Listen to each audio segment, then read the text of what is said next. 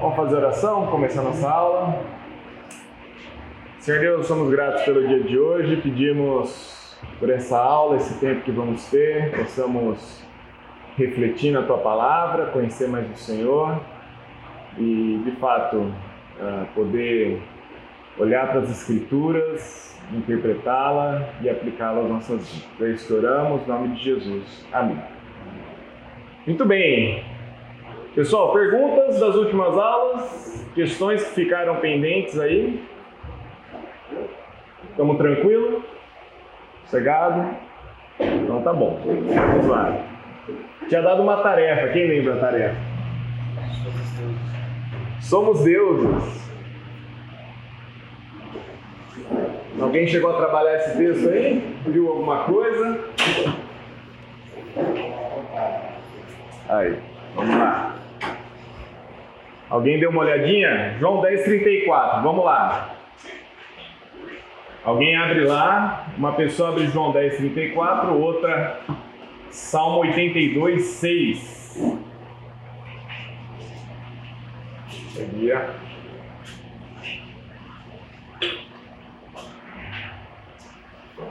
João 10, 34. O que, que diz lá?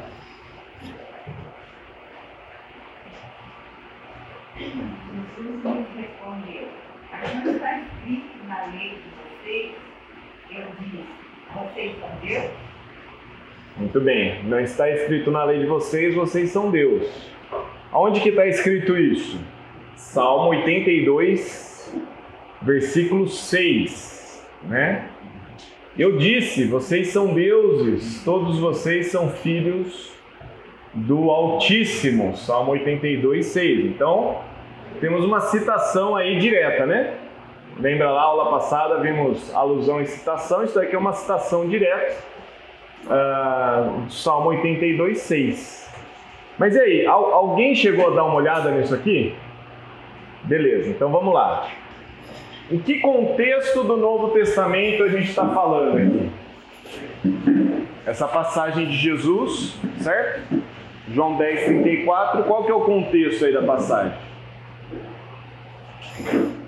Que está acontecendo ali? Vai, Henricão. Você fez a tarefa? Hum? Esperar a Poli chegar, ela fala. Mais alguém? que mais? Abre lá, João 10, João capítulo 10.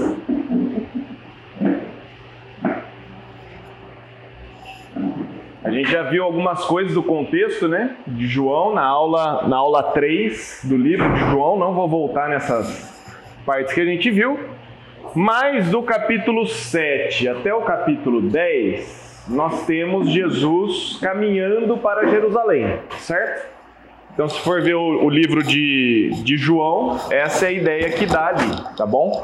Do capítulo, do capítulo 7 ao 10, a, Jesus está caminhando até Jerusalém.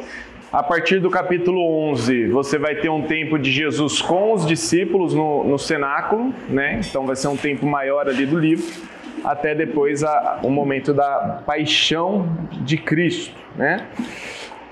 Então, capítulo 10, do versículo 22 até o 42, é o último ensino público de Jesus tá? Porque depois ele vai ter um ensino particular para os, os discípulos aí. Que mais? No capítulo 10, o começo vai falar que ele é o bom pastor e que ele é a porta. Então, quem pertence a Jesus conhece a ele, né? No versículo 22 ao 24 vão perguntar: "Você então é o Cristo?", né? A pergunta que está sendo feita. Do 25 ao 30, as minhas obras e aquilo que eu falo testificam que ele é o Cristo, né? E ele vai falar: eu e o Pai somos um. O que, que acontece depois disso? Você está se fazendo de Deus, vamos apedrejar você. Certo? Está no texto lá. Uh, eles querem apedrejar Jesus por essa afirmação. Então, Jesus vai falar: na lei de vocês também não fala sobre isso? mas na minha obra vocês não creem, né? Então, é um embate que está tendo aí, certo? Então, João capítulo 10, depois das afirmações de Jesus ser o bom pastor e a porta, há um embate de Jesus com os líderes daquela uh, dos líderes de Israel ali, né? E as afirmações que Jesus faz dele ser um com o Pai fazem então eles pegarem em pedras. E aí tem o nosso versículo aí no meio, né? O 34. Não está escrito na lei de vocês? Vocês são deuses? E aí fica a pergunta, né? E daí, né? O que, que tem isso a ver?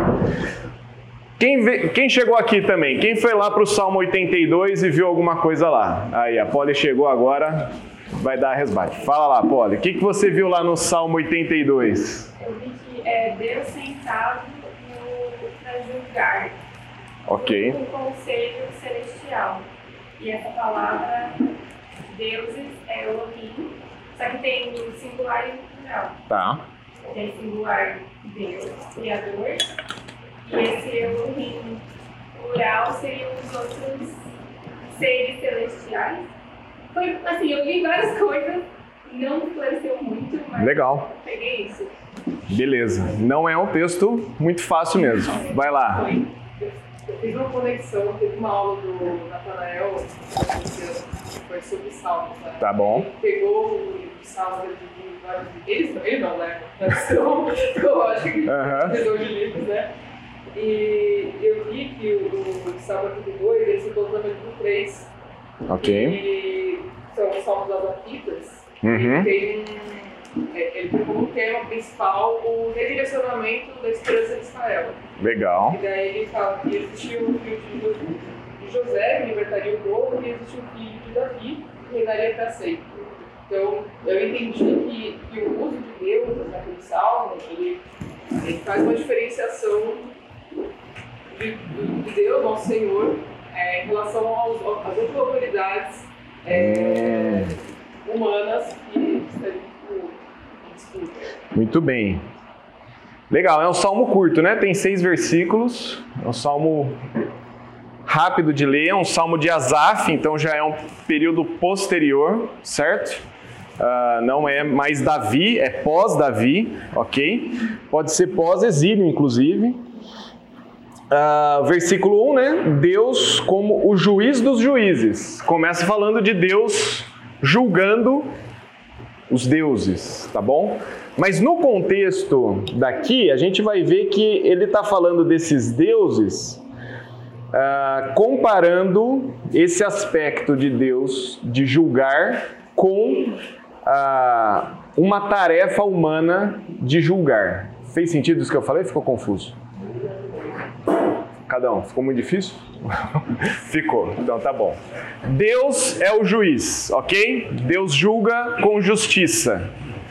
Ah, o padrão da justiça tem que ser o padrão de Deus.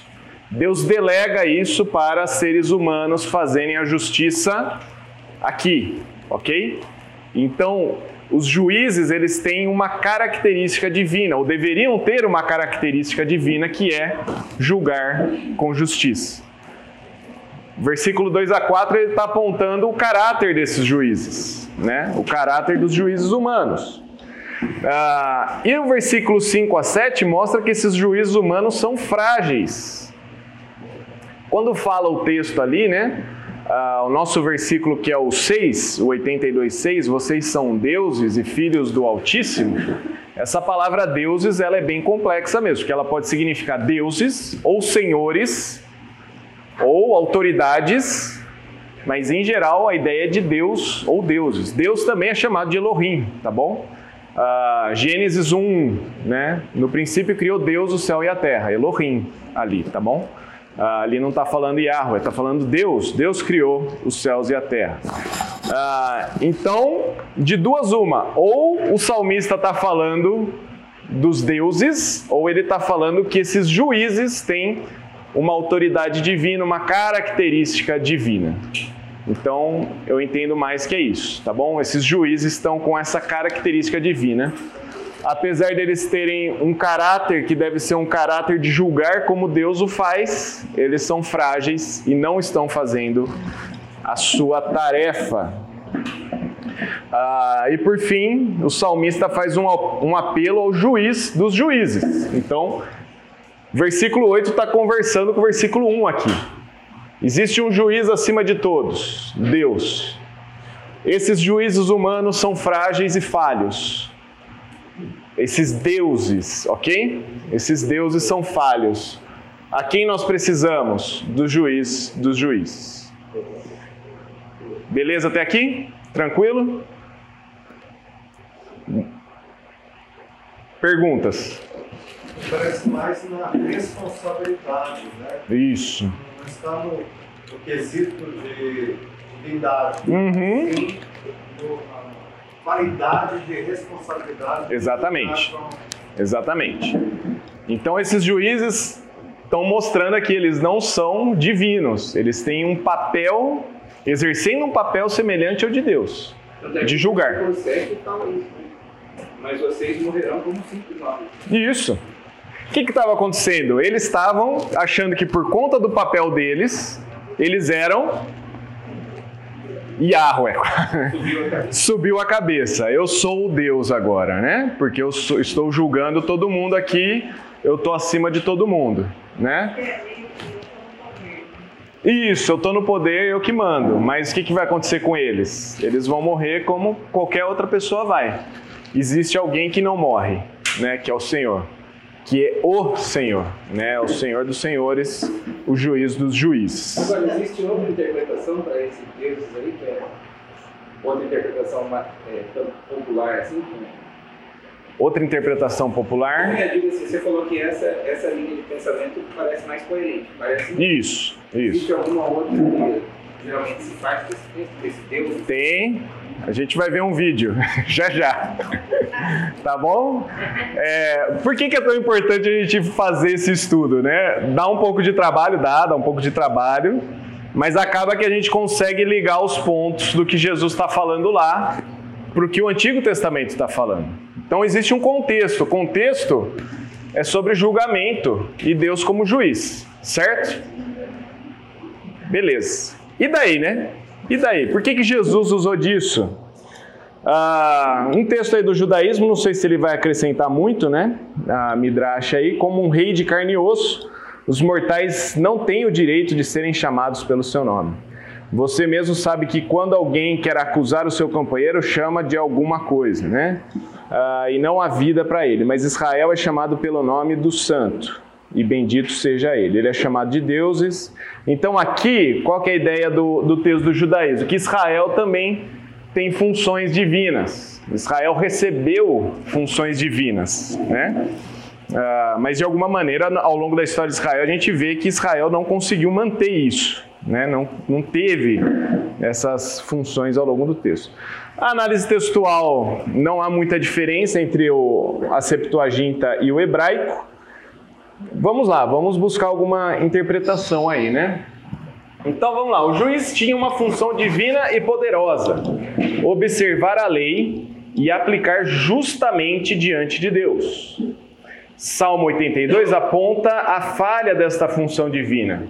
Eles são chamados de deuses por conta fun da função que estão exercendo. Porém, no versículo 7 vemos que eles cairão como homens comuns, por sua falta de justiça e por usurparem essa função. Ah, o ponto, porém, no versículo 6 é que Deus os chama de deuses por causa dessa função de julgar com justiça.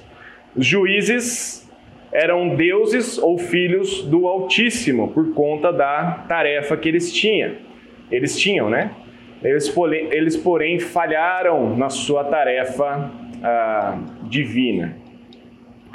Jesus está sendo acusado de blasfêmia por se chamar de Deus. O que, que Jesus faz? Pega o texto do Antigo Testamento e fala: olha lá, lá no Antigo Testamento, nos Salmos, Deus chama os juízes de deuses e vocês não estão acusando Asaf de blasfêmia, certo? Entenderam o ponto de Jesus aqui? Jesus, ele é o próprio Deus. Aqueles juízes foram chamados de deuses por conta da função, porém, eles não estão achando que o texto é uma blasfêmia. Fez sentido não? Eles poderiam também, na tradição entre eles, também falar, discutir, abordar, se posicionar como, Uhum. Talvez esse contexto também está. Sim, sim. Né? Eles eram juízes de alguma maneira, né? Eles eles julgam ou estavam condenando muitas pessoas por conta de não cumprir a lei, não cumprir a tradição e por aí vai, né? Então Jesus está usando aquilo que eles conheciam, que era a própria lei, e falando: isso daqui não é blasfêmia para vocês e vocês estão me chamando de blasfemo, né? Ah, o Antigo Testamento que os líderes tanto conhecem não pode ser negado, não pode ser negado. E eles não brigaram por Deus ter usado esta palavra, certo? O argumento de Jesus é do menor para o maior. Deixa eu explicar o que isso significa. Jesus está falando o seguinte, ó. A palavra de Deus escrita, ele fala lá que a escritura não pode falhar. Jesus é o próprio Verbo encarnado, a palavra encarnada. Os deuses como juízes humanos, Jesus como o Filho de Deus, tá? Juízes eram filhos de Deus numa função específica. Jesus é o Filho único de Deus, único em essência. Não há ninguém como Jesus, né? Ah, os juízes ou deuses tinham apenas que julgar com a lei. Jesus é consagrado e enviado para salvar. Lá não foi uma blasfêmia, aqui também não é uma blasfêmia. Beleza? Fez sentido para vocês? Então tá bom. Ah, Jesus mostrou então por, por suas obras e pela palavra que ele era o verdadeiro Filho de Deus. O uso do Antigo Testamento foi de uma maneira retórica, ou seja, para reforçar a ideia de que ele não estava blasfemando, nem pelas Escrituras, nem por suas obras. Neste ponto, os acusadores já tinham informações suficientes para saber que ou Jesus era um grande enganador ou ele era o Filho de Deus, certo? As obras de Jesus apontavam para isso, o ensino de Jesus apontava para isso, e quando eles tentaram pegar Jesus na blasfêmia, Jesus mostrou: vocês estão equivocados, vocês que estão enganados. Então, ou Jesus está enganando todos eles, ou Jesus de fato é quem ele disse que era, né? Ah, mesmo com as ações e palavras, eles não aceitaram Jesus como o Messias, certo? Então, ah, uma das tarefas que eu vejo é a gente conseguir ah, conseguir interpretar a palavra de uma maneira que a gente a gente consiga ver essas questões. Eu quero mostrar aqui um, um vídeo é do Ed René. Calma, paciência, tranquilidade, ok? Onde ele interpreta esse texto de outra maneira, ok? Ele vai interpretar esse texto de outra maneira, que é o que o, o Charbel perguntou. Pessoas interpretam isso de outra maneira? Sim, elas interpretam isso de outra maneira. Pro 2, a gente está falando do século 2. Ele diz assim: que Deus se fez homem para que o homem pudesse ser feito Deus. Ele diz mais: nós seres humanos estamos destinados a ser, pela graça de Deus, pelo sopro de Deus, pelo toque de Deus, aquilo que Deus é por natureza. Eu citei Irineu de Lyon, Basílio de Cesareia, século IV. Ele disse que nós nos tornaremos deuses por causa de Deus, assim como Deus se tornou humano por nossa causa. Gregório Nazianzo, século IV, disse que nós, seres humanos, somos seres que recebemos a ordem de nos tornarmos deuses. O incrível disso é que isso está na Bíblia, não são só os teólogos do século IV e século II. Salmo 82 diz categoricamente que nós somos deuses. Jesus cita o Salmo 82 dizendo: Vocês são deuses. O Evangelho de João diz que. Tá bom, né? Beleza? Entenderam a ideia? Então, o que, que ele está afirmando aqui? Que porque Jesus falou vocês são deuses, então ele está assumindo essa ideia de que nós também seremos deuses. O texto lá, porém, nós estamos vendo, interpretando esse texto exatamente para ver que o texto está fora do seu contexto. Ah, mas não sei o que, não sei o que lá que ele falou. Não agora, tá bom? Nosso objetivo com a aula não é um estudo do uso do Antigo Testamento por Ed René. Nós estamos aqui trabalhando para interpretar cada vez melhor a Escritura, certo? Então, quando você olha aquele contexto, não me parece que Jesus está falando para aquelas pessoas que estão acusando Jesus de que aquelas pessoas seriam deuses. Faz sentido para vocês? Olha o contexto, né? Jesus está sendo acusado de blasfêmia, ele está falando assim: você vai se tornar Deus? Não, Jesus não está fazendo isso. Jesus está pegando o texto de Salmo e falando assim: lá no Salmo vocês não não reclamaram quando Jesus, quando Deus falou que os juízes tinham essa tarefa divina. Não está falando sobre virarmos deuses, vocês vão ser deuses e nada disso, tá bom? Então, o texto não fala sobre sermos deuses. Parece, né? Porque está escrito, né? Vocês são deuses. Mas há um contexto, né? É interessante, outro dia eu estava dando aula para os adolescentes, eu falei o seguinte: sabia que a, a Bíblia fala que não há Deus? Aí todo mundo ficou com aquela cara assim, né? Abre lá, Salmo 14, versículo 1. Aí você olha lá o texto de Salmo 14, versículo 1. O que que fala lá? Diz o tolo em seu coração, não há Deus. A Bíblia falou que não há Deus? Falou, dentro do seu contexto, certo? Então é, é sempre importante estudar o contexto, né? O contexto é, ele ajuda a gente muito, de muitas maneiras, né? Outra coisa, outra aplicação aqui focada nesse texto.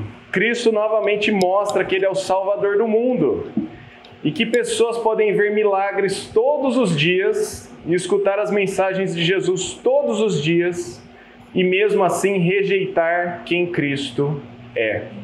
Não é a nossa eloquência que salva, né? é a atuação do Espírito. Nossa função é proclamar a Cristo como Salvador, como Messias. Uh, mesmo em meio à rejeição, tem aqueles que tomam as suas decisões. Se você seguir o final desse capítulo, você vai ver dois grupos ali. Um grupo vai sair dessa conversa com Jesus querendo matar Jesus, enquanto outro grupo vai sair e falar assim: Nós cremos que esse é o Filho de Deus. Né? Nossa tarefa não é convencer, porque a pessoa ela pode ver, ela escutou Jesus falou com clareza, ele é o Cristo, pelo aquilo que ele faz e por aquilo que ele fala, ele é o Cristo. E as pessoas rejeitaram, você está blasfemando. Né? Ah, isso não deve impedir né, a nossa proclamação da palavra. Nós devemos proclamar a mensagem. Ah, mas as pessoas não vão aceitar. Primeiro, que nós não sabemos quem vai aceitar, quem não vai aceitar. Quem sabe é o Senhor, né? Nossa função é proclamar a mensagem, é falar da salvação para todas as pessoas. Ah, temos que estar preparados, temos que aproveitar oportunidades, temos que nos preparar para pregar o Evangelho, né? sermos intencionais na pregação do Evangelho, mas de fato a gente não sabe quem vai ser aqueles que vão aceitar, rejeitar ou ridicularizar. A gente não sabe. Né? Mas nossa tarefa é a proclamação da palavra. Né? E esse texto mostra bem isso. Jesus, mesmo sendo rejeitado e chamado de blasfemo, ele continuou fazendo a sua missão. E tiveram aqueles que se converteram, né? que creram na mensagem. Beleza? Perguntas? Dúvidas? Tranquilo? Somos deuses? Vocês são deuses agora? Ah, fez sentido? Fez sentido? Então tá bom. Pessoal, esse vai ser o nosso estudo do caso de hoje. Uh, minha ideia com vocês na aula de hoje é irmos uh, para o Antigo Testamento, entender melhor um pouco do Antigo Testamento. Uh, quem quiser aí, uma folhinha para acompanhar, anotar. Vamos olhar para o AT e ver algumas coisas para a gente aprender aí, tá bom? O intervalo é 10 e 15, né? Então acho que vai dar, vai dar tempo. 10 e 10? Então vamos lá. Vamos lá, definições gerais do Antigo Testamento. Em hebraico, o Antigo Testamento se chama Tanakh, tá bom? Que contém a Torá, os Neviins e os Ketuvins. Ô, cada um, só porque você falou, né? Para não falar palavra difícil. E aqui a gente já fala tudo em hebraico já. Olha aí, coisa boa, hein? Ah, Para entender, né? A Tanakh, então, tem esses, essas três divisões, ok? Ah, nas três divisões você tem a lei, ah, os profetas e os escritos, tá bom? Você vai ver que várias vezes Jesus vai falar na lei, nos profetas nos escritos. Então, o que, que ele está falando? Ele está falando desse conjunto de livros. Tem 24 livros no Antigo Testamento. Quem que foi que falou que Isaías Isaías é o resumo da Bíblia? Quem que falou isso na aula passada? Alguém? Acho que alguém comentou comigo. Foi, foi você, Ricardo? Que Isaías tem 66 capítulos, né? Não foi isso? Falei que eu falei, né? Eu Não, você comentou. segundo, é, segundo especialistas, né? A gente, é o melhor jeito de, de falar. O Ricardo falou que teve uma pessoa que falou que o livro de Isaías é, é o resumo da Bíblia, porque tem 66, capi 66 capítulos, a Bíblia tem 66 livros, né? E tem uma dobradiça no livro a partir do capítulo 39. Muito legal, né? Essa, essa assim, é uma explicação muito incrível, mas não é verdade. Por quê? Isaías, primeiro, Isaías não tinha visto o restante do cânon, tá bom? Ele está antes. Beleza, ele foi um profeta, talvez ele já sabia, pode ser. Ele não escreveu um capítulo. Ele não escreveu por capítulo, o capítulo foi colocado depois, posteriormente na Bíblia de Genebra, já 1500 e alguma coisa. Então, é bem posterior à questão dos capítulos. Segunda coisa, que o Antigo Testamento só tem 24 livros. Por quê? Samuel não tem primeira e segunda Samuel, é um Samuel só, um livro inteiro. Reis também, um livro de reis. Contém no livro de reis os dois reis que a gente tem, né? Rei, primeira e segunda reis. Crônicas é uma só, Esdras e Neemias são juntos.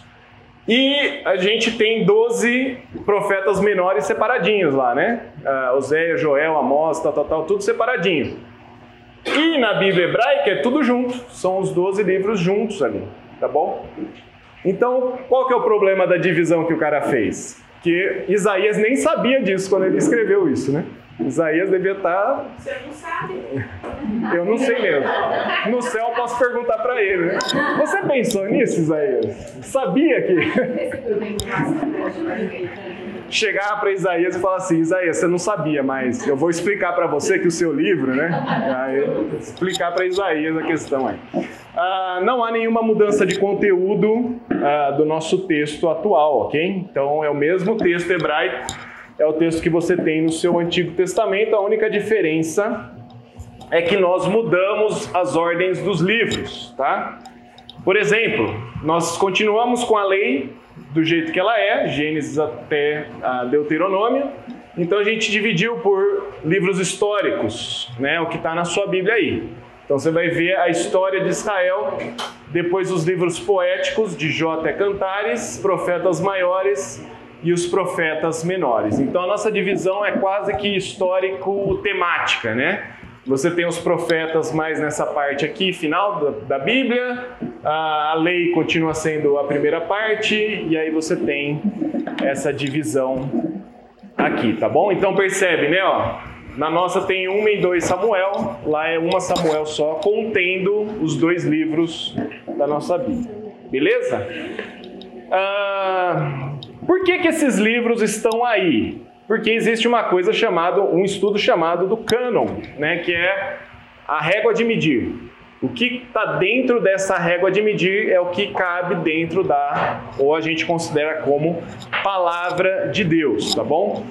Quando nós vamos para o Novo Testamento, nós vemos que o Antigo Testamento já tinha fechado questão sobre que livros estariam ah, ali, tá? Por exemplo, Jesus fala em Lucas 11:51, desde o justo Abel, então lá o texto de Gênesis até a morte de Zacarias, que acontece em 2 Crônicas, e aí ele vai terminar o seu argumento. O ponto aqui é, de Gênesis a 2 Crônicas, 2 Crônicas é o último livro da Tanakh.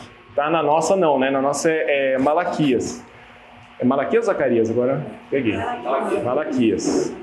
É, minha filha ia saber, porque ela está decorando a música, vai cantar no cultinho, né? Ah, então, ah, até Segunda Crônicas é o último livro ali, né? Ah, Lucas 24, 44 também fala da lei dos profetas e dos escritos, ah, essa divisão de Torá, Neviins e Ketuvins, tá? Flávio Joséfo fala que depois de Malaquias até hoje não há nada digno de crédito, pois a sucessão dos profetas terminou. Então, a Bíblia só vai até Malaquias mesmo. Malaquias foi o último, uh, historicamente, né, na ordem cronológica, seria o último autor de algum livro inspirado por Deus. Depois disso, Joséfo fala que não há nada uh, divinamente inspirado. Uh, no Talmud babilônico fala que depois dos profetas posteriores, o Espírito Santo se afastou de Israel. Por isso que não há ah, nenhuma mensagem a mais. E no Concílio de Jâmina, eles encerram a questão falando que os 39 livros, ou 24, né, no, na Bíblia hebraica, são esses que estão aí.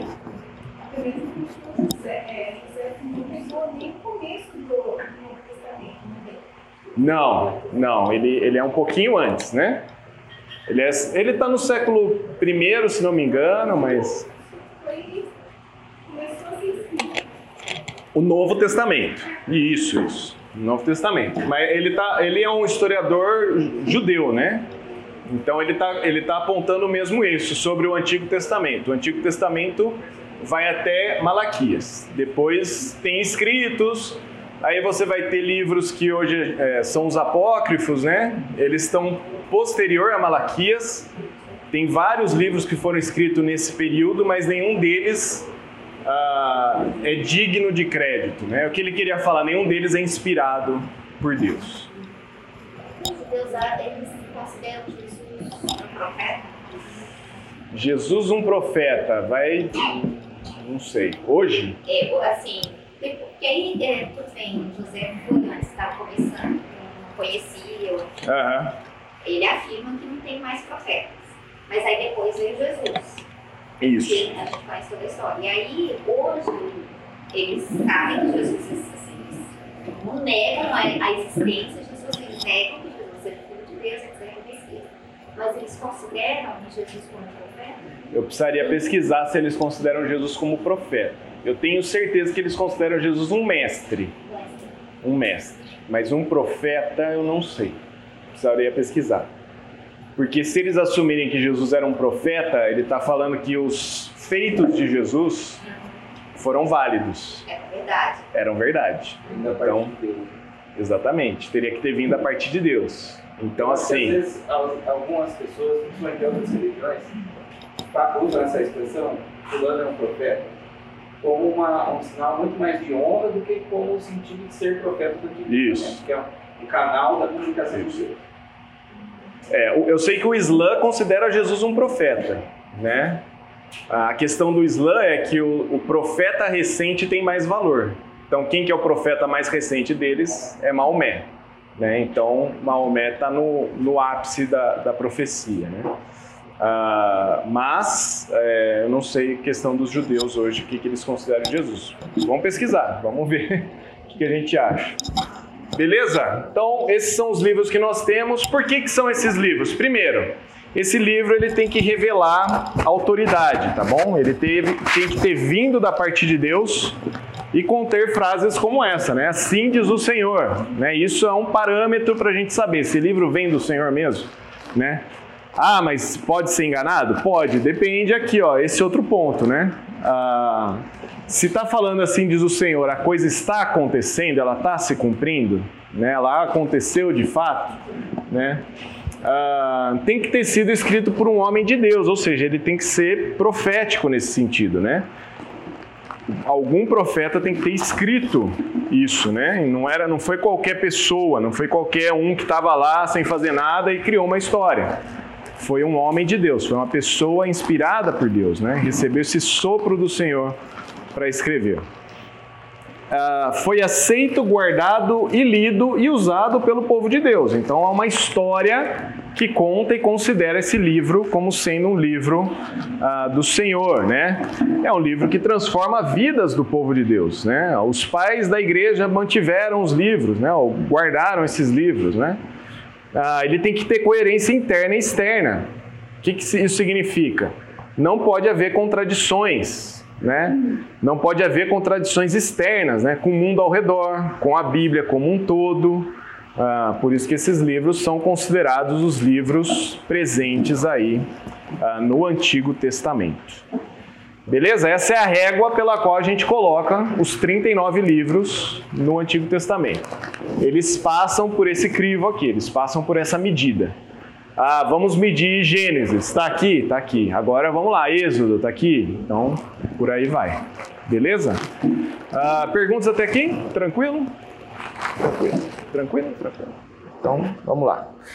Ah, qual a história então do Antigo Testamento? O Antigo Testamento conta uma história de criação, certo? Começa com Gênesis, a criação do mundo, a criação dos seres humanos, a criação da humanidade. E aí nós temos a, a queda, né? Essa, essa primeira etapa, criação e queda, né? Elas moldam ah, muito do que nós temos hoje, até os dias de hoje. Né? A criação do mundo, como nós vemos, enxergamos, foi criado por alguém, foi pensado por alguém que criou o ser humano, a sua imagem e semelhança. Ah, e esse ser humano então se rebela contra Deus, né? E aí os efeitos da queda, né? Ah, como resolver o conflito de Israel e ah, o Hamas? Meus amigos, aquilo lá nada mais é do que efeito da queda, certo? Efeito da queda. O ser humano é um ser mau, que pecou, que tem pecado dentro de si, e é por isso que há guerra, é por isso que há fome, é por isso que há uma série de outras questões. E há questões internas também. Nosso pecado não é só externo, nós temos os pecados internos dentro de nós pensamentos, ideias são contrárias à palavra de Deus. Então, a criação e a queda são dois assuntos que permeiam a, a nossa vida como um todo. Né? Além disso, há uma promessa do Senhor. Né, de redenção uh, que vai se cumprir. Né? Uh, Gênesis ainda começa a mostrar um povo de cuidado especial de Deus. Né? Então, Gênesis é um livro assim dos começos mesmo, né? É o começo do mundo, é o começo do pecado no mundo, né? É o começo de um povo, né? Esse povo vai ter o seu começo e vai ter o seu cuidado de Deus. Ah, o Antigo Testamento também traz pactos, alianças que Deus faz com esse povo. Né? Uh, mais à frente nós vemos um reino sendo estabelecido. E esse reino, este povo, quebram os pactos de Deus, mas a promessa de Deus nunca é quebrada. Por isso que apesar desse povo cometer os seus pecados, esse povo tem o seu exílio determinado, eles vão ser espalhados por outros povos e também tem a sua volta determinada. Mas quando volta esse povo, não volta da mesma maneira, né?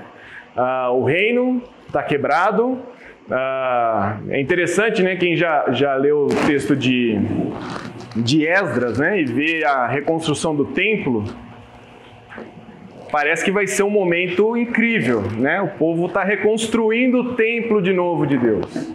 Né? A glória do Senhor vai voltar agora aqui para Israel. E o que, que acontece quando o templo fica pronto? Hã? Eles choram, eles choram porque não é igual. Alguma coisa está faltando ali, né? Interessante, né? Parece que vai voltar como era antes, ou será que Deus tem outros planos a serem cumpridos ainda? Né? Ah, e depois dessa volta há um silêncio aí, há um silêncio de 400 anos. É, é, é, muito interessante quando você lê Esdras e Neemias, né, e principalmente Neemias, que você vê que o povo de Israel volta do, do exílio com as suas marcas dos povos vizinhos. Né? Ah, os sacerdotes se casaram com mulheres estrangeiras. Não era a lei, a lei não permitia isso. Né? E eles voltam ah, com as marcas desses povos. Vamos para o intervalo, depois vamos tratar de alguns temas recorrentes do Antigo Testamento.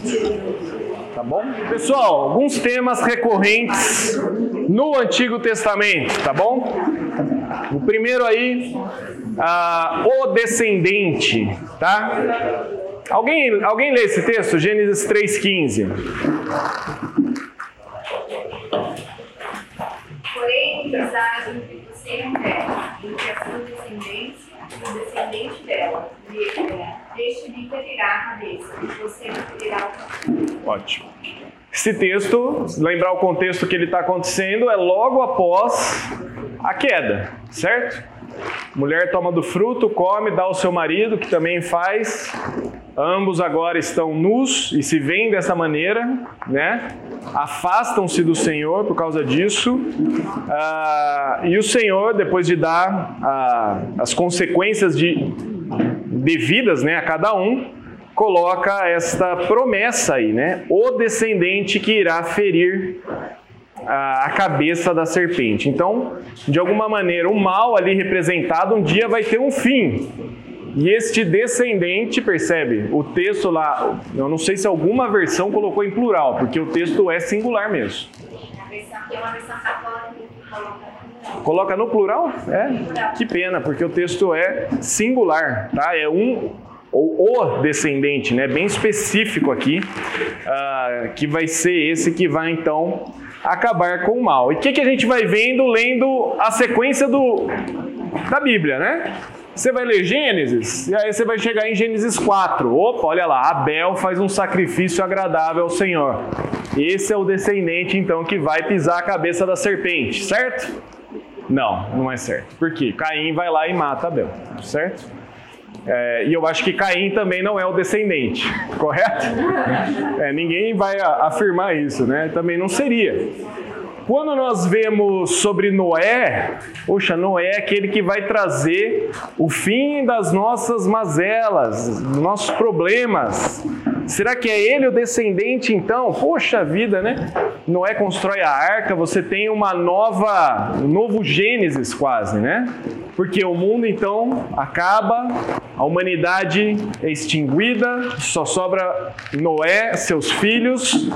Ah, toda a criação lá. E qual que é o problema? É Noé o descendente, então, que vai acabar com o mal? Não, por quê? O que, que acontece capítulo 9? Noé se embriaga, um dos filhos. Provavelmente, tá? Isso daqui há muita controvérsia, mas é bem provável que um dos filhos tenha abusado do seu pai e aí, o que, que vai dizer a sequência do texto? O mal está no coração do homem. Né? Então, assim, Noé não é o descendente.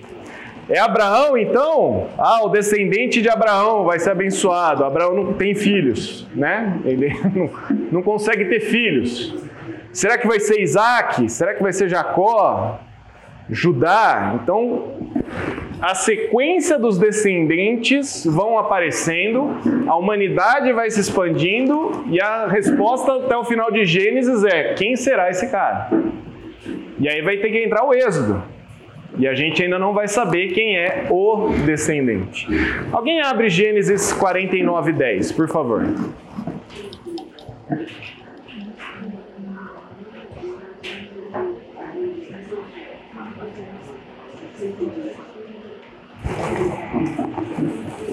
Outra pessoa já abre 2 Samuel 7,12. 1 Reis 11,33. E outra pessoa abre Isaías 11,1. Então vamos lá. Gênesis 49, 10. O certo não se arredará de Judá, nem um bastão diante de seus pés, até que venha Siló. E a ele obedecerão os povos. Muito bem, olha só que interessante, né?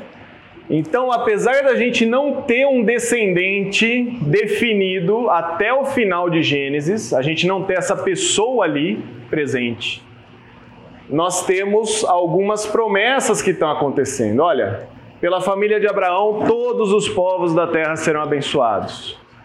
Depois vai falar de Judá, que o cetro nunca se apartará, e os povos virão até esse rei vindo de Judá, né? Quando chega Davi, Davi é um rei que veio de Judá, certo? Saul foi o primeiro rei, mas ele veio de Benjamim. Davi é um rei que vem de Judá, mas o que, que fala lá? 2 Samuel 7,12. Quando a sua vida chegar ao fim e você descansar com os seus antepassados, escolherei um dos seus filhos para suceder, um fruto do seu próprio corpo, e eu estabelecerei o reino dele. Muito bem. Alguém tem uma versão diferente dessa? Será que foi esse? Ou será que é o seguinte, que fala, estabelecerei o seu reino para sempre? Tem alguém que tem... Quando, te- quando teus dias se cumprirem, descansares com teus pais, então farei levantar depois de ti o teu descendente, que procederá de ti, e estabelecerei o seu reino. Tá bom. Alguém tem a versão, o seu reino para sempre? Será que eu peguei o versículo errado? Versículo 13 tem para sempre. O versículo 13 tem o para sempre. Lê lá, Ricardo. Será ele quem construirá um templo para mim, e eu farei com que os seus descendentes governem para sempre. Governem para sempre. Ok? Então, promessa aí para Davi. Eu acho que o pessoal que está lendo aqui, ó, tá pensando, pô, não foi, não foi, não foi, não foi. Ah, um rei de Judá é Davi. E Deus está falando, não é você. Ah, então será que é Salomão? 1 Reis 11:33. Farei que eles se abominassem e adoraram Asmarote, a deusa dos Sidônios, Camus, deus dos Moabitas, e Moloch, deus dos Amonitas, e não andaram nos meus caminhos, nem fizeram o que eu aprovo, nem obedeceram aos meus decretos e às minhas ordenanças, como fez Davi, pai de Salomão. Muito bem. Então Salomão andou nos caminhos tortuosos. E aí, né? Poxa vida, quando vai vir esse descendente? Achamos que era Davi, Deus falou que não é Davi, é depois de Davi. Será que é Salomão? Também não é Salomão. Né? O povo continua na desobediência, vai para o exílio. Será que é o fim dessa descendência? Isaías 11:1. O que que fala lá? O tronco da linhagem dará um renovo, sim, um novo ramo que de suas raízes dará frutos. Muito bem. Da linhagem de Jessé, que é o pai de Davi, vai vir um renovo. Olha só, então a gente tem um monte de descendente aqui que não coube no papel daquele descendente de Gênesis. Fez sentido para vocês isso? Deus prometeu o descendente. E a gente vai terminar o Antigo Testamento sem saber quem foi esse descendente. Aliás, não é sem saber quem foi, sabendo que não teve nenhum descendente que pisou a cabeça da serpente. O Antigo Testamento então termina sem a gente saber quem é esse, né? Quem então irá pisar a cabeça da serpente? Isaías vai falar: vai ter um renovo vindo da família de Jessé. Oh, tem uma luz no fim do túnel. Porque esse povo que está indo para o exílio só está vendo escuridão, não está vendo o fim do mal, né? Ah, então percebe, esse tema do descendente ele está acontecendo constantemente. Por que, que a Bíblia tem tanta genealogia? Né? Pergunta, né? Por que, que fala tanto, o filho do tal? Você lê número, você fala assim, precisa ter tudo isso de nome, né? Tem gente que é criativo, né? Vai dar nome pro filho olhando os nomes lá, né? É por causa disso. Tá, tá mostrando assim, ó, pessoal, esses daqui, tá vendo esse monte de nome aqui? Então, ainda não são esses. Esses não são os descendentes que vão. Esse daqui não é o descendente que vai acabar com a serpente, né? Ah, além de, claro, manter a história, né? O, o povo, o povo de Israel é muito bom em manter a sua história. Mas o Antigo Testamento termina com esse assunto a ver ainda. Né? Então, já dá uma dica: alguma coisa precisa acontecer, porque Deus prometeu o descendente. E ao final do Antigo Testamento, nós não temos esse descendente uh, aqui ainda, né?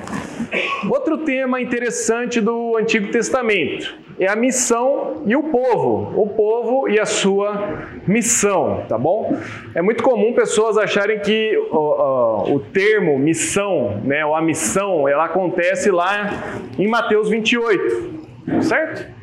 Então, a grande comissão, Jesus comissiona os seus discípulos a irem e fazerem discípulos das nações. Porém, a missão e o povo da missão estão estabelecidos antes. Ah, quando o homem peca, é Deus que vai ao encontro desse homem, é Ele que supre as necessidades. A iniciativa, então, de alcançar o homem que agora está perdido é de Deus. Gênesis 3, 21. O que está acontecendo lá? O homem e a mulher pecaram e fizeram roupas de folhas. E Deus então faz uma roupa de couro, né? Uma roupa definitiva, uma roupa que vai durar, né? A iniciativa disso é de Deus. É ele que vai suprir, né? No caso ali a nudez do homem e da mulher. Quando nós vamos em Gênesis 12, de 1 a 3, alguém lá lê esse texto pra gente, por favor.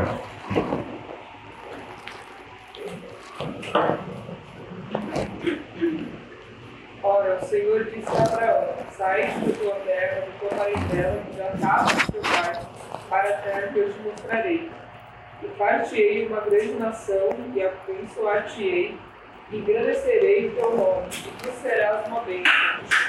E abençoarei os que te abençoarem, e amaldiçoarei os que te amaldiçoarem. E em ti serão benditas todas as famílias da terra. Olha só que interessante, né? Então, Deus está estabelecendo a partir de Abraão um povo. E a partir desse povo, as famílias da terra serão abençoadas. Né? Esse povo tem uma missão. Esse povo tem a missão de ser essa bênção para as nações. Uh, Êxodo 15, versículo 14 a 16. Quem pode ler esse texto?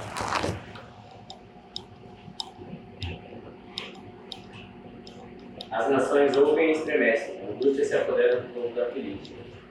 Os chefes de Edom ficam aterrorizados, poderosos de Moab são tomados de temor, o povo de Canaã esmorece.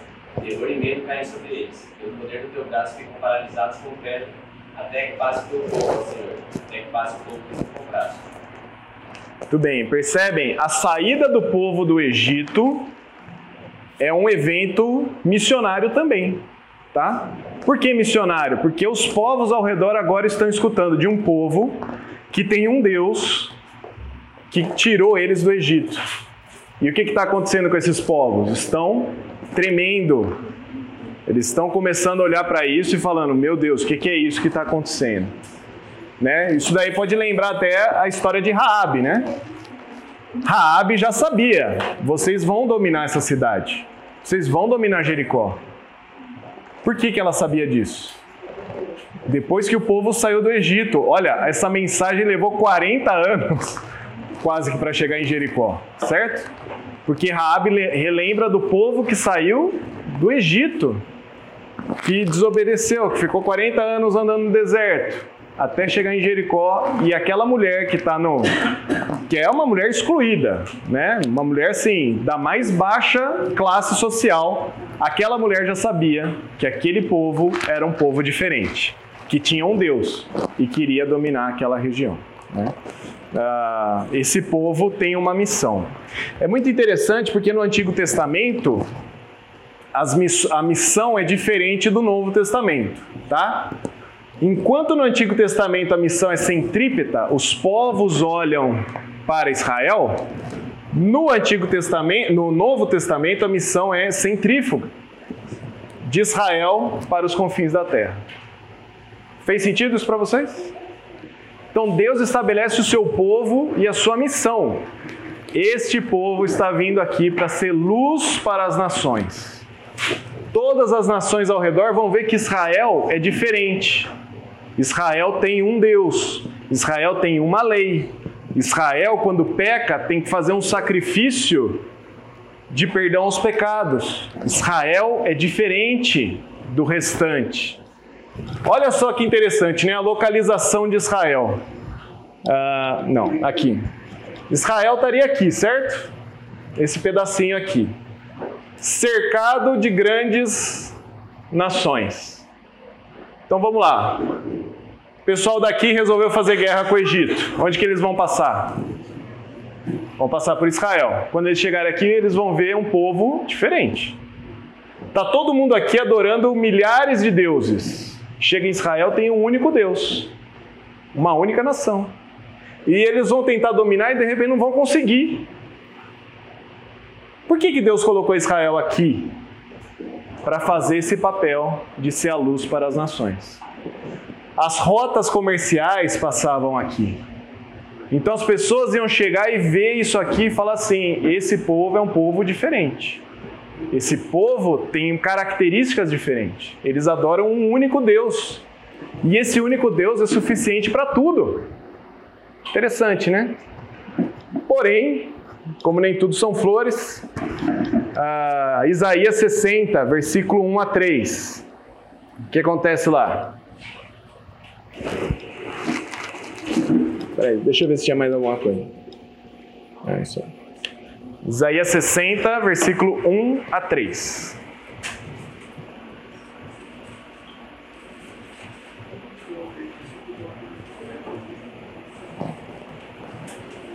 Levante-se, Jerusalém, que, que sua luz brilhe para que todos a vejam, pois sobre você se levanta e luz a glória do Senhor. Trevas escuras como a noite cobrem as nações da terra, mas sobre você se levanta e se manifesta a glória do Senhor. As nações virão à sua luz, os reis verão o seu esplendor. Muito bem. Então o povo tinha uma missão de ser o povo exclusivo de Deus e que isso seria visível para todos os povos. Porém, Israel não cumpre a sua missão. Né? Israel não cumpre a sua missão. Então, quando você começa a ver Salomão, Roboão, Jeroboão e a sequência daquilo ali, né? o que, que você começa a reparar? Esse povo, ao invés de ser luz para as nações, está absorvendo a escuridão dos outros povos. Né? Ah, quando esse povo vai para o exílio, é quase isso. A missão parece que acabou. O povo parece que acabou. A Síria, quando leva Israel, né, o reino do norte, o reino do norte é desmantelado, fica só Judá e Benjamim, que vai para o exílio, então você fica assim, acabou o povo, acabou a missão, o que está acontecendo com isso aqui? Né? Voltam alguns, né? volta uma grande parte depois para reconstruir uh, Judá, reconstruir o que seria o restante do povo, mas parece que está faltando alguma coisa. Né? Está faltando alguma coisa. Então, esse povo tem a sua missão e essa missão não parece que foi cumprida no Antigo Testamento, certo? Deu para perceber um pouco isso? Deus tem um plano, Deus coloca isso, coloca Israel lá no meio dos povos para ser luz para as nações, e ao invés de Israel ser a luz para as nações, ele se torna escuridão como o resto dos povos. Né?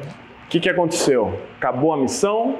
Ou será que Deus ainda tem algo a concluir? Né? Ah, o Antigo Testamento então termina sem sabermos se a missão foi, foi cumprida, né? Parece que não, parece que Israel não fez o seu papel, né? E ela não fez mesmo, né? Ela não fez, ela se misturou com os outros povos. Ah, então isso aqui fica, fica a concluir, né? Fica, fica em aberto. É outro tema que está indo né? Deus estabelece seu povo, Deus deu uma missão ao seu povo, e é outro tema que fica em aberto no Antigo Testamento. E agora? Né? O que, que vai acontecer? Mas é de propósito isso, né? Não é uma falha do Antigo Testamento. Não, não é uma falha. Não. Exatamente por isso que estamos vendo que isso tem, vai ter a, a sua, a, o seu complemento no Novo Testamento. Né? O Novo Testamento ele vai, uh, eu acho que esse raciocínio é ótimo, porque tem alguns assuntos no Antigo Testamento que estão inacabados. Primeiro foi do descendente, agora a missão e o povo, né? Então tem alguns assuntos que estão uh, a serem concluídos ainda, né?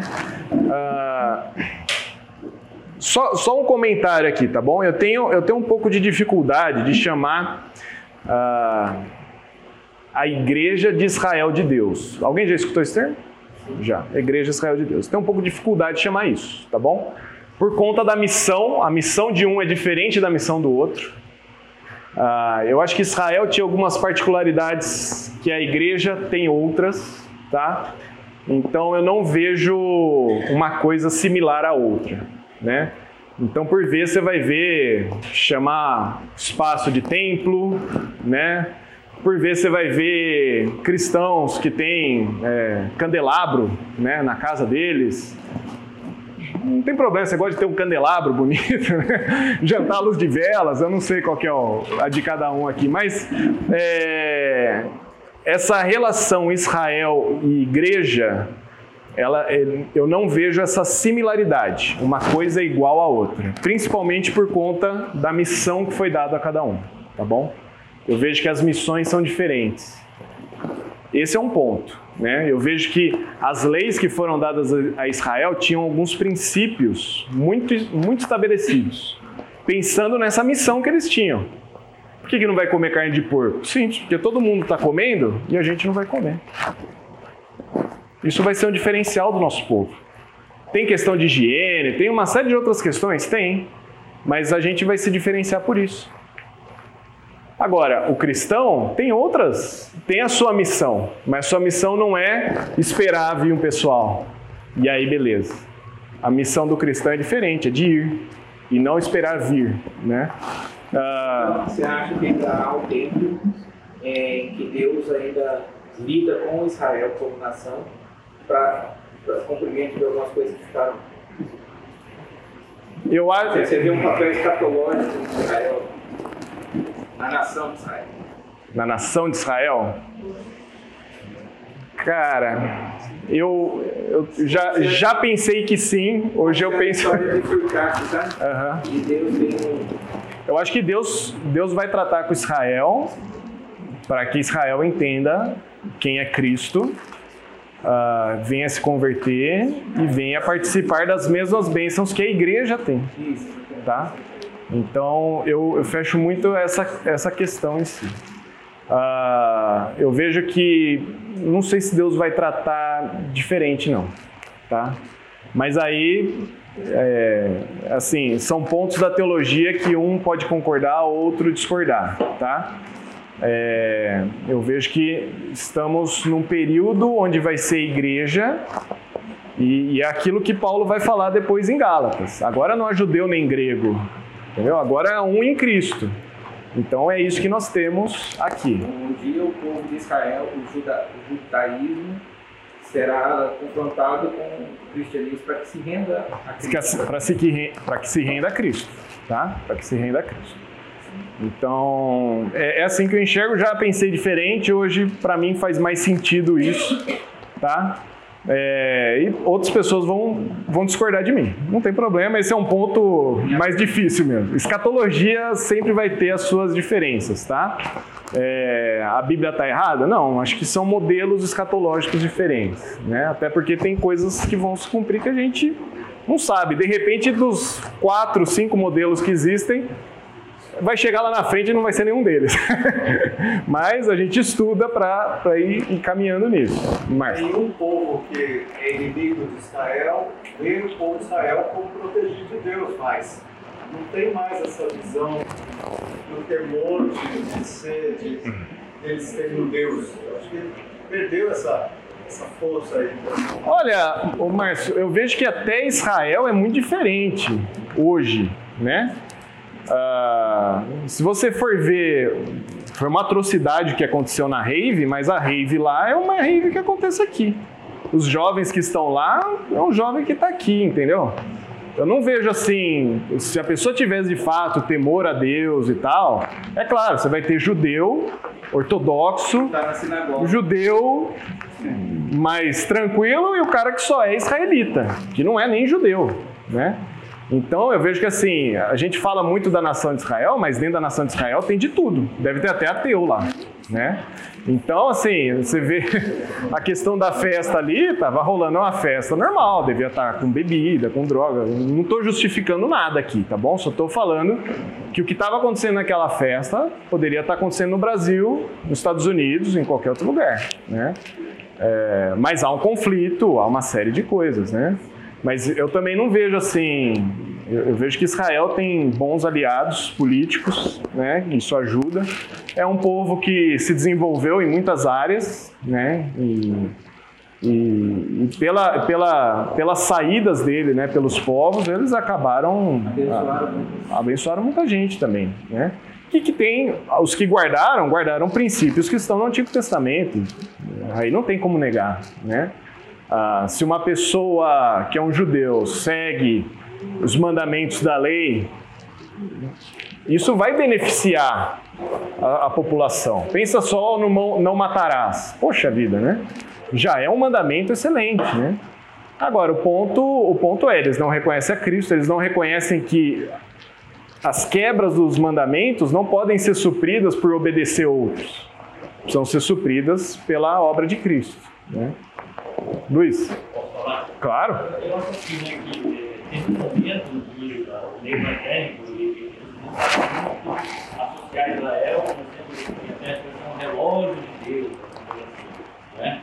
E, e assim, eu também tendo a pensar, eu já pensei dessa forma, mas hoje eu penso que nós como igreja temos que ficar observando esses acontecimentos, mas com muito cuidado de estabelecer, às vezes, temos assim, algumas é, premissas humanas. Uhum. Não sabemos o que Deus pensa e como pensa. Por exemplo, fala-se muito que vai se reconstruir um templo lá, aumentar aquele domo dourado lá, né? Eu, humanamente, acho que é impossível. Sim. Está, da forma como está hoje, vai mais um milhão de muçulmanos e tal, toda essa forma, né, comportamento deles, né, é muito complicado. Tipo assim, a minha visão é que Israel, obviamente, o nome do povo de Israel ainda está ligado a Deus. Isso não dá para Sim. Obviamente, o mundo reconhece. O judeu é o judeu por quê? Porque eles creem no único Deus verdadeiro, o qual nós também servimos. Então, isso está associado. Agora, você conjecturar, ou, estabelecer é, assim, coisas fixas, não vai ser desse jeito. Ou seja, É. é, 70 semanas de ano, é, não sei o que, vai reconstruir o templo, daí o, o anticristo vai se sentar lá no templo, não sei o quê. Eu hoje estou numa posição tipo assim, aguardar. É. A interpretação, ela diz, nenhuma profecia é de particular interpretação. Por causa disso. Né? Então, tem que ficar muito atento a tomar partido. É óbvio que temos que orar por Jerusalém, temos que orar pela paz, temos que orar para que os inocentes sejam lá dos palestinos, de Israel, do futuro, para que estabeleça a paz, para que os inocentes não sofram. Eu acho que isso é a nossa forma. Sim. Agora, você estabelecer paradigma e ficar, né, então, batendo em teclas que às vezes. gente Exato, né? exato. É soberano. Aham. Não, e é, e é isso mesmo. Você, você falou, me, me lembrou um negócio, né? Ah, quantos missionários será que estão sendo enviados para Israel, por exemplo? É. Né? Para proclamar mensa a mensagem de salvação do Messias, que é Jesus, que é o Cristo. É isso. Né? Então, é, é isso, né? A gente fala, o mundo árabe é mais fechado, né? É muito difícil de entrar, de proclamar, mas também Israel, eu, eu não, eu não conheço, ah, conheço poucas iniciativas dessas, né? Que também estão precisando da salvação em Jesus, né? Então, ah, são questões aí que ficam em aberto.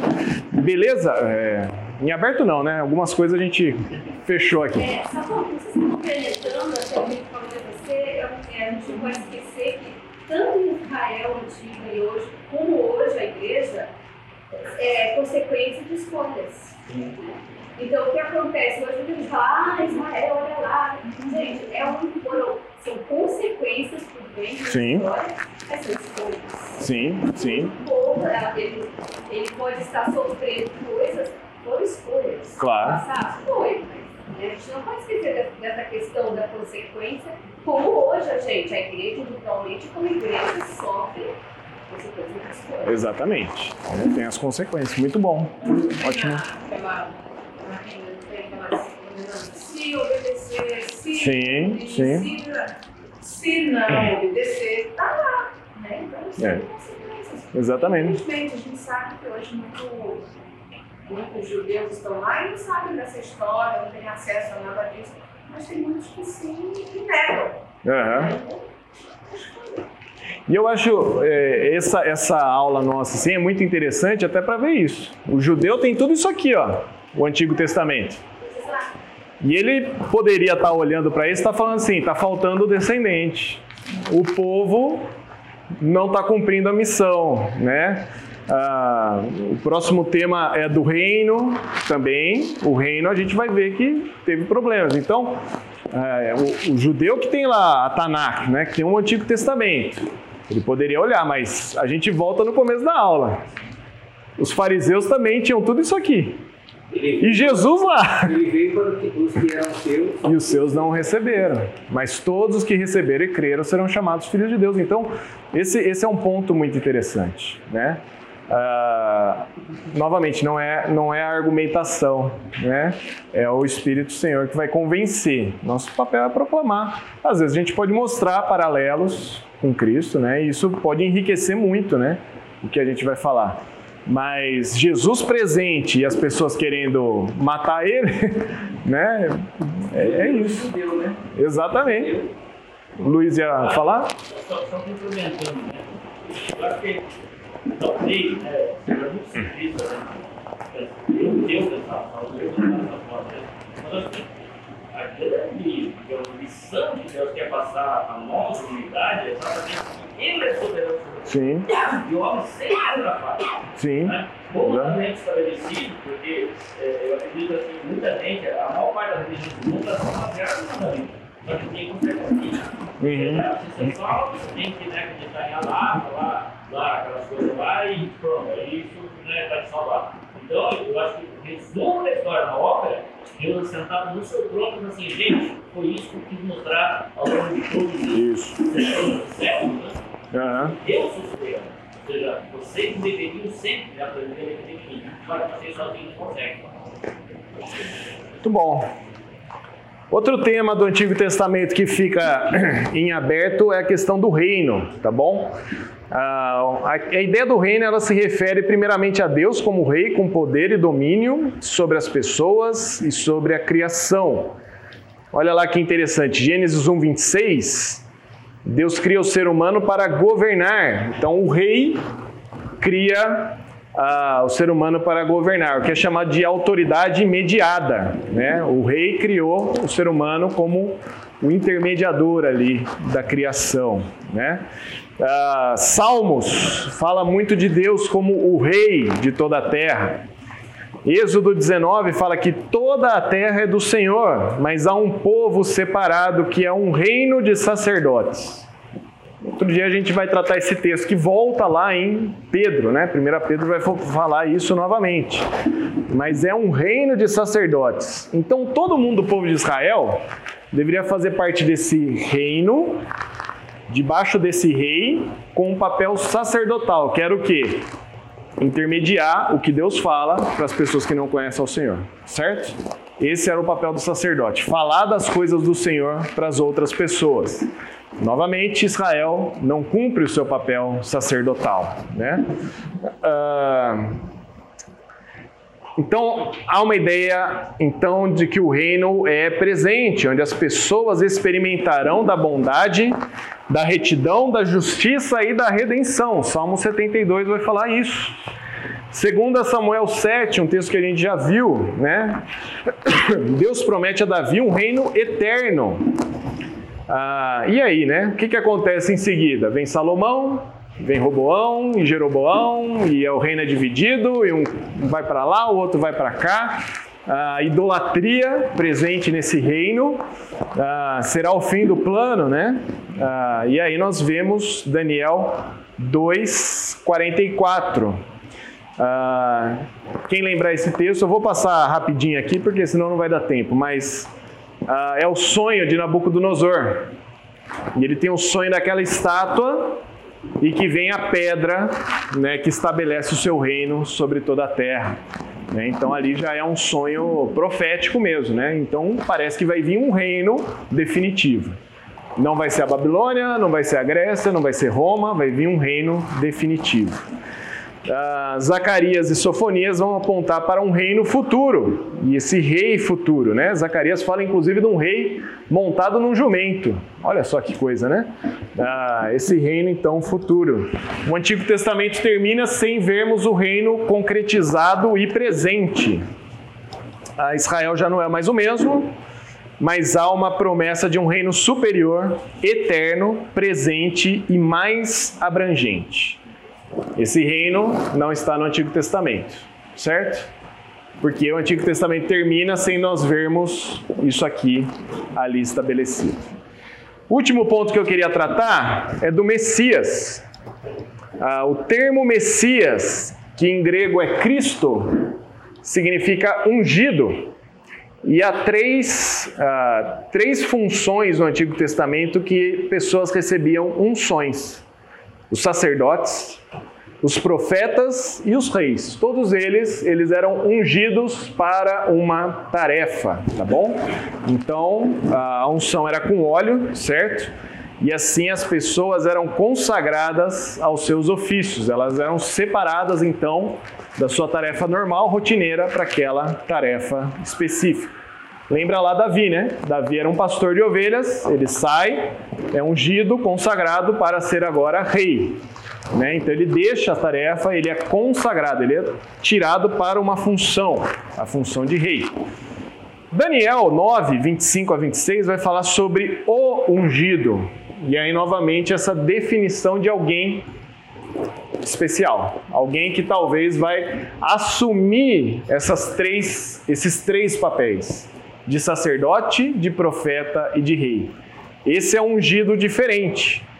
Ah, Salmo 45, 7. Quem pode ler lá? Amas a justiça e odeias a iniquidade. Por isso, Deus, teu Deus, escolheu-te dentre os seus companheiros, ungindo-te com óleo de alegria. Muito bem. Então ele é ungido como nenhum outro, tá? Ele é separado diferente dos outros ali.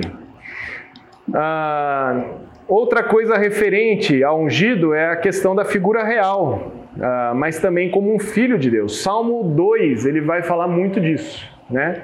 Uh, desse ungido ser também o filho de Deus. Nenhum profeta, rei ou sacerdote conseguiu cumprir com perfeição os seus ofícios há então uma expectativa de um verdadeiro ungido filho de Deus. Isaías 11, a gente viu lá o renovo da família de Jessé, né? Ah, Jeremias e Zacarias também vão falar da expectativa de um verdadeiro ungido filho de Deus que irá surgir. Então, o Antigo Testamento também termina com essa figura do Messias não presente. Israel esperando esse Messias no futuro, alguém com dons de profecia, com poder de profecia, um sacerdote e um rei, né? Ah, e no Antigo Testamento nós não temos nenhuma figura assim, nenhuma pessoa que conseguiu cumprir isso. A conclusão da minha aula é essa, que o Antigo Testamento ele está precisando do Novo Testamento. Se a gente termina de ler o Antigo Testamento, a pessoa vai ficar meio depressiva no final. Ou assim, quando essas coisas vão se cumprir, né? É, tem dois tipos de pessoa, né? O copo meio cheio e meio vazio, né? É isso, o copo está na metade. Está faltando completar esse copo, né?